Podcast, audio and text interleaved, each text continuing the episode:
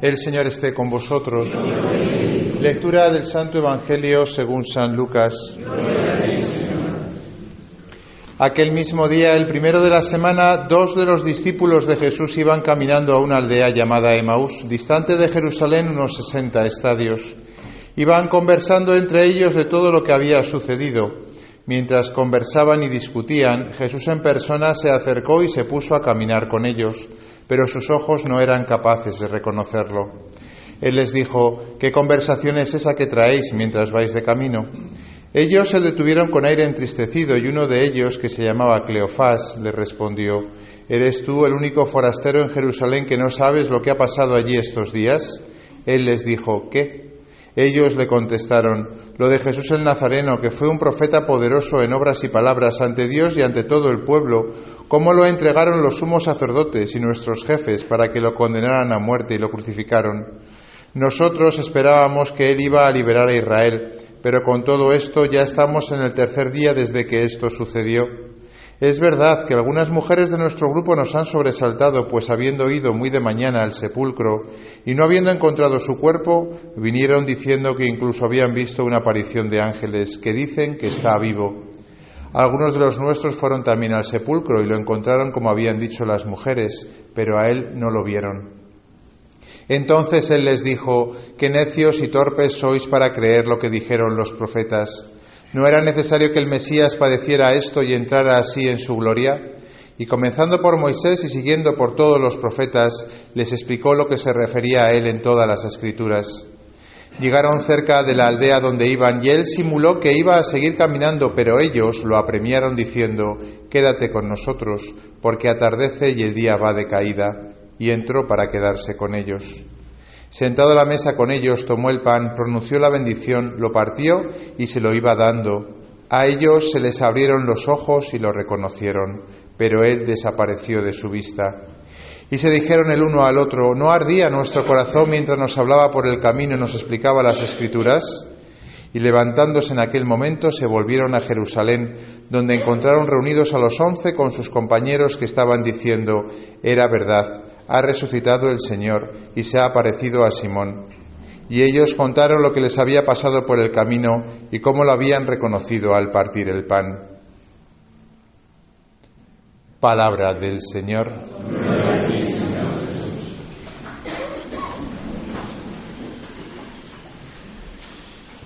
Queridos hermanos, este Evangelio que acabamos de, proclamar es muy hermoso, lo conocemos todos y quizá a veces cuando mm, empieza el sacerdote a leer desconectamos y decimos, ah, ya sé, ya sé, es el de Maús, como si fuese algo que ya me sé que es del pasado. Pero no es verdad, la palabra de Dios es viva y eficaz, dice San Pablo, de tal manera que nos habla al corazón y a cada uno de nosotros. Y podríamos decir, bueno, ¿y a mí qué me tiene que decir esto, no? dos señores que se van a un pueblo, a su pueblo de Maús, ¿no? ¿Y qué me, qué me dice a mí, no? Pues seguro que todos nosotros, cada uno de nosotros, estamos en ese mismo sendero. De hecho, Emaús no se ha descubierto dónde está. Eh, se ha hecho una especie como de intento de saber a, a, esa distancia qué pueblos habría y no se ha terminado de saber muy bien, como dando a entender que es el camino de cada uno de nosotros a lo largo de la vida.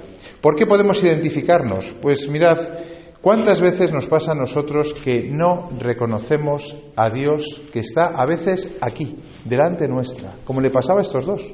Le tenían delante mismo y sus ojos, dice, no eran capaces de reconocerlo. ¿Cuántas veces nos ha pasado nosotros que le seguimos al Señor, cuanto más a los de fuera, que no han escuchado la palabra que nosotros tantas veces hemos escuchado, que no somos capaces de reconocer a Cristo, lo cierto es que Jesús, no sabemos muy bien por qué, porque hay cosas que hay que decir. ¿Y esto por qué es en la iglesia así? Respuesta, porque Dios lo ha querido así. Ya está. Y que no hay otra explicación, ¿eh? No crean que esto es una cuestión de que nos hemos puesto de acuerdo. Y cosas a veces como muy espinosas dentro de la iglesia también se resuelven como porque Dios no ha querido. ¿Por qué los hombres no podemos engendrar en nuestro vientre y, tener el, niño en nuestro, en nuestro vientre? Pues porque Dios no ha querido. ¿Y por qué las mujeres no pueden ser sacerdotes? Porque Jesús en la última cena podía haber cogido a María, su madre, que era la más digna de todas, y no la cogió, y cogió a los doce percebes de los apóstoles. Porque no ha querido Jesús, que es Dios, el mismo. ¿Y por qué vivimos 80 y no 200? Porque Dios no ha querido. O sea, hay explicaciones que son porque Dios lo ha querido así. ¿Por qué Jesús resucitó y a los 40 días se marchó? Si podía él, con ese cuerpo glorioso que tenía, porque no resucitó como Lázaro, que Lázaro resucitó pero volvió a morir al rato, al rato, a los años, no sé cuándo murió, pero, pero Jesús no volvió a morir, estaba vivo para siempre. Oye, ¿por qué no se quedó él? Que seguro que explicaba las cosas mejor que los curas. Y fue por ahí, por todo el mundo. Además aparecía, desaparecía, no hace falta que cogiese aviones. Ya está. No quiso.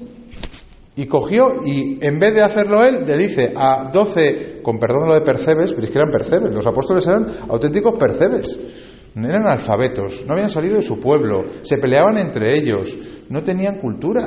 Pues los coge a los doce y les dice, id por todo el mundo y predicad el Evangelio. ¡Hala! Ahí te queda eso.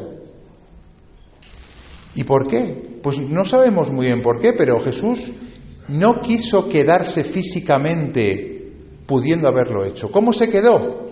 Y esa es quizá también la pregunta que nos hacemos, ¿no? Porque si físicamente estaba Jesús resucitado delante de los dos discípulos y no eran capaces de verle, quizá fue porque Jesús ya quería entrenar a los discípulos que le habían visto muchas veces físicamente a que a partir de entonces le iban a percibir y a relacionarse con él de otra manera, la manera que nosotros desde el principio hemos tenido, porque nosotros no hemos visto a Jesús físicamente. yo por lo menos no lo he visto, no sé si alguno de ustedes tiene un coloquio por, por, la, por la tarde, ¿no? Pero yo no he visto a Jesús físicamente. ¿Cómo nos relacionamos? Pues como Él ha querido. ¿Y cómo ha querido Él quedarse? Pues mirad, este relato nos da varias pistas, ¿no? Hombre, la más evidente es la de la Eucaristía. No le ven, no le ven, no le ven, no le ven, y cuando de repente parte el pan y se lo da, dice, sus ojos se abrieron y lo reconocieron. Y entonces desaparece de la vista física para quedarse en la Eucaristía. Como dando a entender, a partir de ahora no me vais a ver físicamente. A partir de ahora me vais a encontrar en la Eucaristía. Lo que parece pan no es pan, soy yo. Y por, eso le tenemos tanta devoción ¿no? al Santísimo Sacramento, porque no es un símbolo, no es una referencia, una, una, cruz es una referencia, una foto que yo llevo de mi novia aquí o de mi novio, de mi marido, de mi mujer, pues es una referencia, una imagen, un símbolo, pero es que la Eucaristía es Jesús mismo. Y por eso nos arrodillamos cuando en la consagración los que podemos nos arrodillamos, los que no inclinamos la cabeza, porque es Jesús. Ya, pues que a mí no me gusta, yo preferiría verlo en persona. Toma, y a mí también. Pero no ha querido. Y no sabemos muy bien por qué, pero no ha querido Él. Luego, si Él nos ha puesto este camino para encontrarnos con Él, pues una de dos.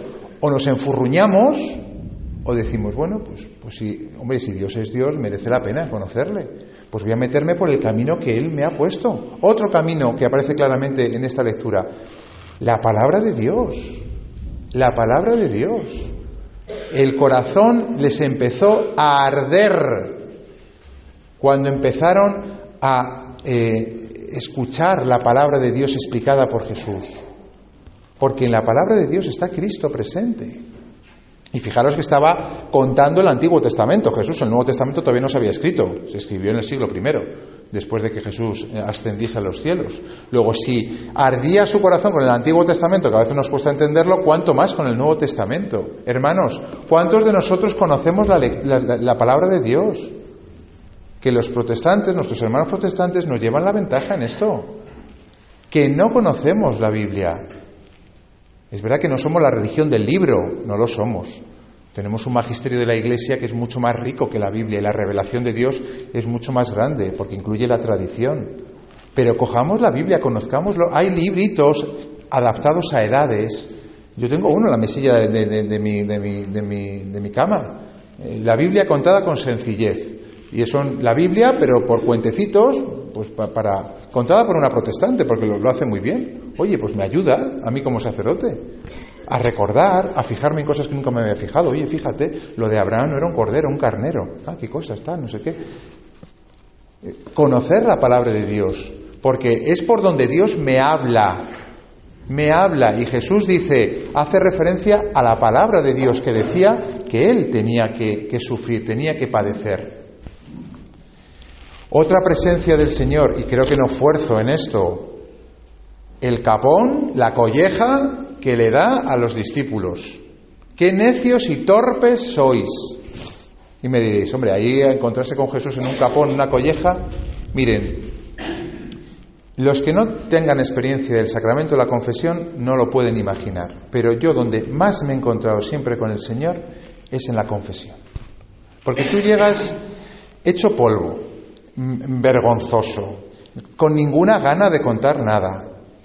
Al final, no sé cómo, acabas entrando en el confesionario, sueltas toda la porquería y te encuentras con un abrazo de misericordia. Y como me decía un chico que le confesé, que llevaba sin confesarse desde, la primera comunión, Padre, me acabo de quitar una mochila llena de piedras. Digo, pues yo no te la he quitado, ¿eh? serán los pecados, claro, lo que has sentido, ese alivio que sientes.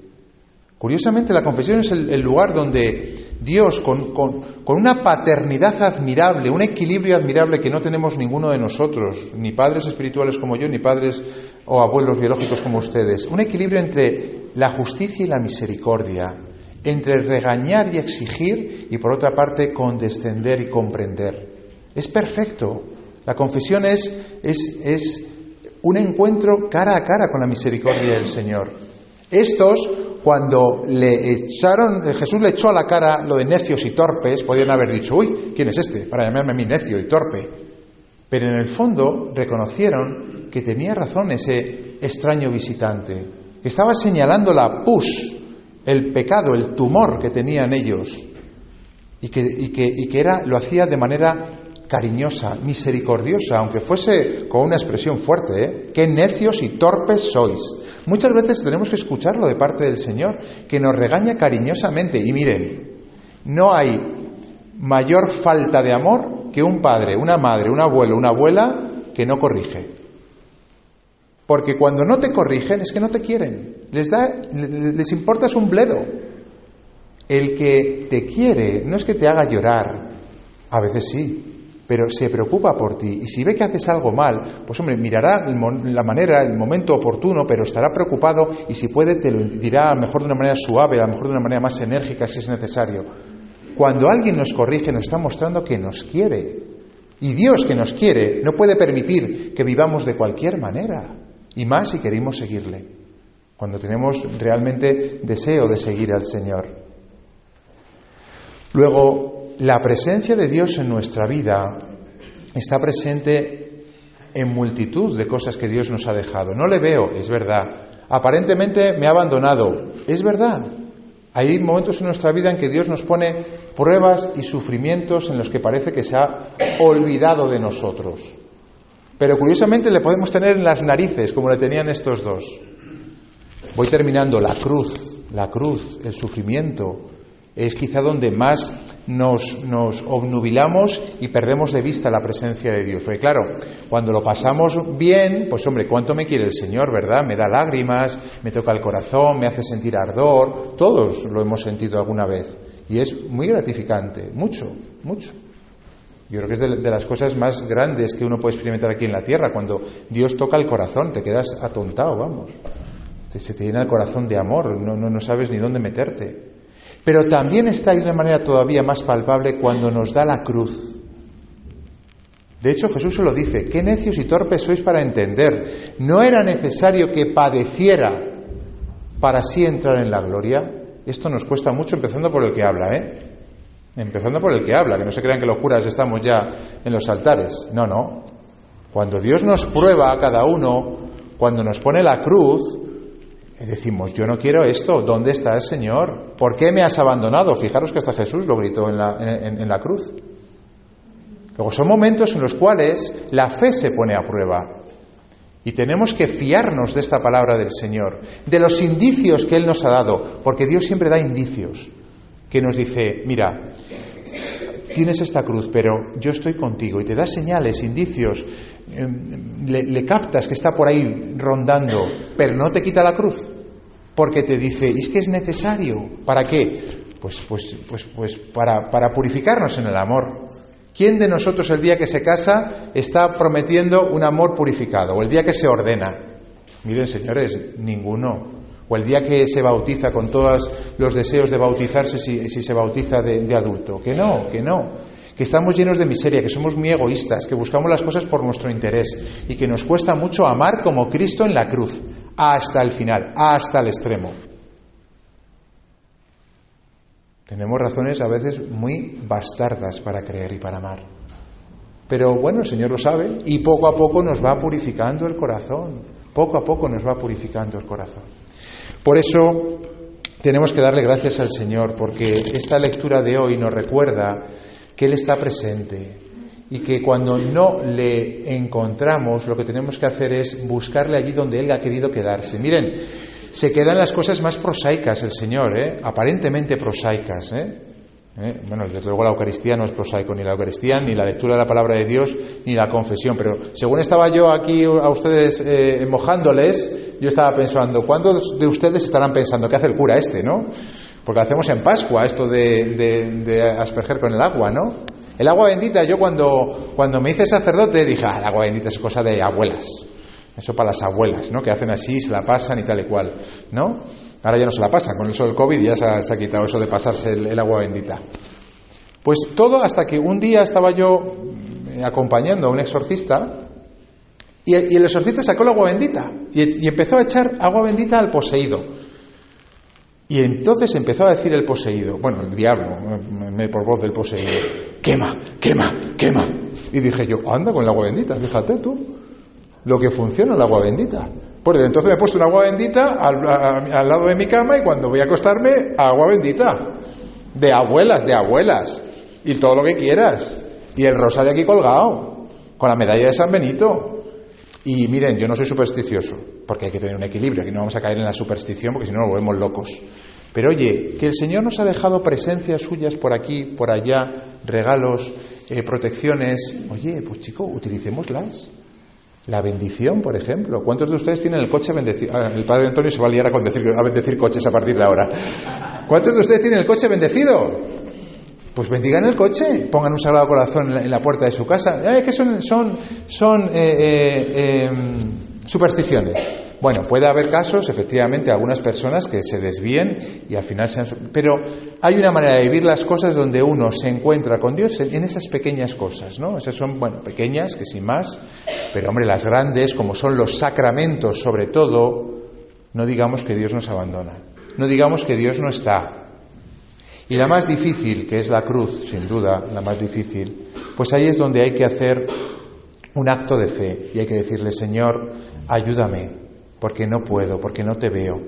Y el Señor con cariño te dice, venga, es necesario que pases por aquí, es necesario que purifiques tu amor para así entrar en la gloria, para que tengas un amor más grande, para que me sigas a mí con corazón más verdadero. Que el Señor nos conceda, como estos dos de Maús, eh, reconocerle en las múltiples presencias que el Señor nos ha regalado y donde Él se ha quedado esperando. Gracias.